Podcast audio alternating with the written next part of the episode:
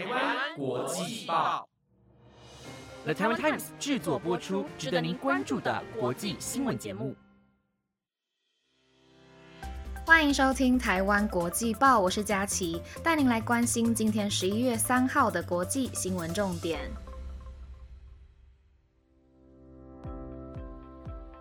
各位听众朋友们，大家晚安，我是佳琪。今天是十一月三号，礼拜三。昨天我在电视上的电影台看到正在重播《哈利波特》的混血王子的背叛，我突然又燃起想要《哈利波特》马拉松。哎，就我自己很长，可能经过一两年或者是两三年的时间，就会突然很想要重新看《哈利波特》。可是几乎就是每次重看的时候，可能都只看到呃阿兹卡班的逃犯。那边后面的集数跟剧情就有点不太记得，然后我昨天在看的时候就想说，有些人物跟情节我真的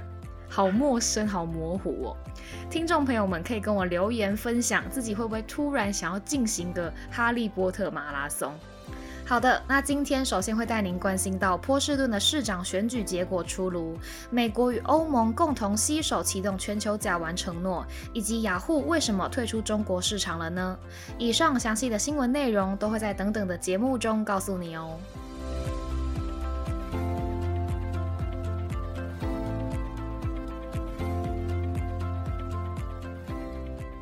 首先，第一则新闻带您关心到，美国波士顿市长选举结果在今天出炉，由台裔市议员吴米当选，成为波士顿的下一任市长，同时打破了一百九十九年以来白人男性担任市长的记录。身为台湾移民第二代的吴米是民主党籍政治人物，从二零一三年首次当选波士顿市议员，至今已经有近七年的时间，同时也是波士顿首位台裔市议员，并曾经在二零一六年到二零一八年间担任波士顿市议会议长的角色。波士顿的政治充满种族紧张的局势和强制废除种族隔离的历史。根据美国今年公布的人口普查数据显示，其中有色人种占波士顿人口的一半以上，而白人群体持续的缩小，反映出波士顿是日益多样化的城市。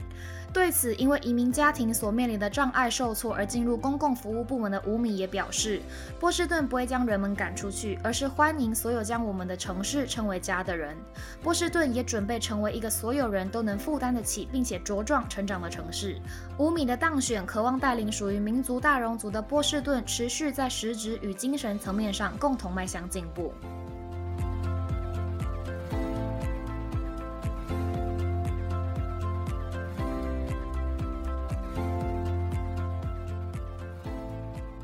美国和欧盟已宣布建立全球伙伴关系，共同携手全球甲烷承诺。此项计划的目标是在二零三零年将减少二零二零年全球甲烷排放量的百分之三十。目前已有一百多个国家签署了该项倡议。全球甲烷承诺于今年九月首次由美国总统拜登宣布，并且认为这是短期内应对气候危机最有效的方法。而在 COP 二十六峰会上，拜登与欧盟委员会主席乌尔苏拉·冯德莱恩提及。尽管 COP 二十六的主要目标之一是让各国承诺在二零五零年实现净零排放，这意味着不增加大气中的温室气体排放量。但两位领导人共同强调，我们不能等到二零五零年，而减少甲烷是我们可以做的最有效的事情之一，以减少近期全球暖化的现象。目前已经有一百多个国家签署了该项协定，不过同为全球甲烷排放量前五大国家的中国、印度以及俄罗斯尚未加入此项。协定对此，全球甲烷承诺全属自愿性的加入，渴望能借由全球的共同努力对抗气候变迁。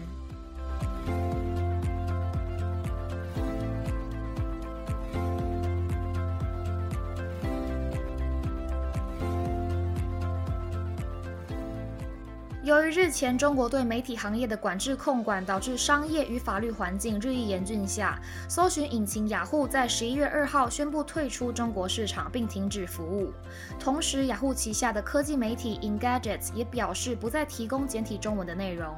用户若对网页进行访问，将会被导入繁体中文的界面。而此次雅虎宣布退出的时间，恰逢从十一月起，中国开始实施个人讯息保护法。此项法律限制了公司收集个人讯息的条件，并制定了一套如何使用这些讯息的规则。另外，如果经当局政府要求，在中国经营的公司必须交出数据，而此项规定使得国际公司难以在中国继续经营，并且可能会面临需要屈服于中国政府要求的压力之下。对此，雅虎在一份声明中表示，有鉴于中国日益严峻的商业和法律环境，雅虎自十一月一号起将无法从中国大陆进行访问，但仍表示雅虎会持续致力于维护我们用户的权利和自由开放的互联网。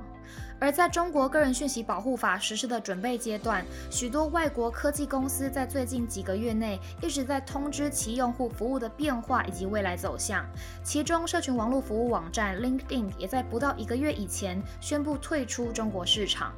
雅虎此举也成为中国近一个月内宣布退出的第二间外商公司。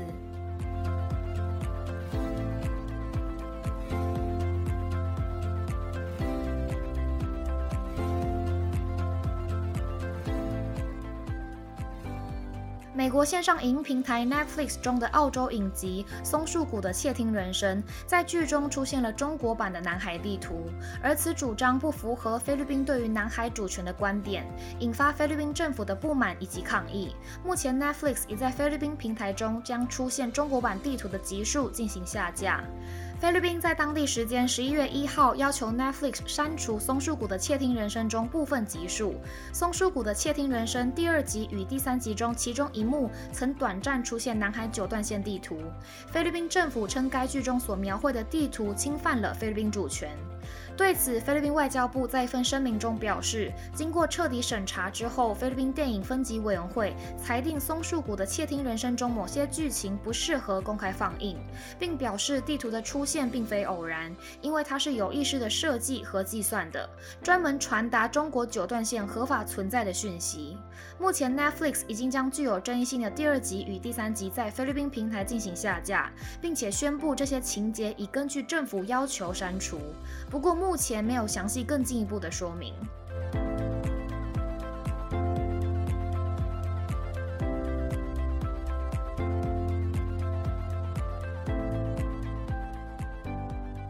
一则新闻带您了解，东加王国位于太平洋西南部，是由一百七十二个大小不等的岛屿组成的岛屿国家。在新冠肺炎大流行的两年之中，东加王国从来没有出现任何确诊者。不过，在当地时间十月二十九号，出现了首起新冠肺炎病例。这起病例的出现也结束了东加为太平洋国家无病毒地区之一的案例。东加王国通称东加，是位于澳大利亚以东两千公里，拥有大约十万人口的。国家家已经度过了近两年没有新冠肺炎入侵的时间。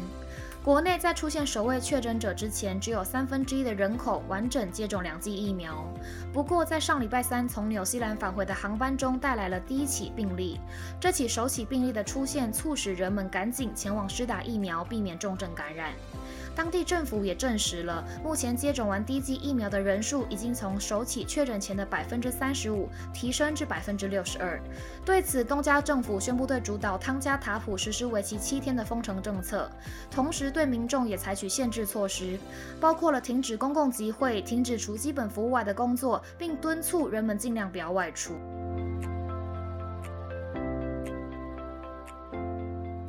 以上新闻由了 Time Times 制播，感谢您的收听。不知道大家对于今天的哪一则新闻最感兴趣呢？都可以留言告诉我你的想法哦。如果有想要获得哪一个种类的新闻内容，也都欢迎留言告诉我们。在留言的同时，也别忘了按下五星评价。我是佳琪，那我们下礼拜三见喽，拜拜。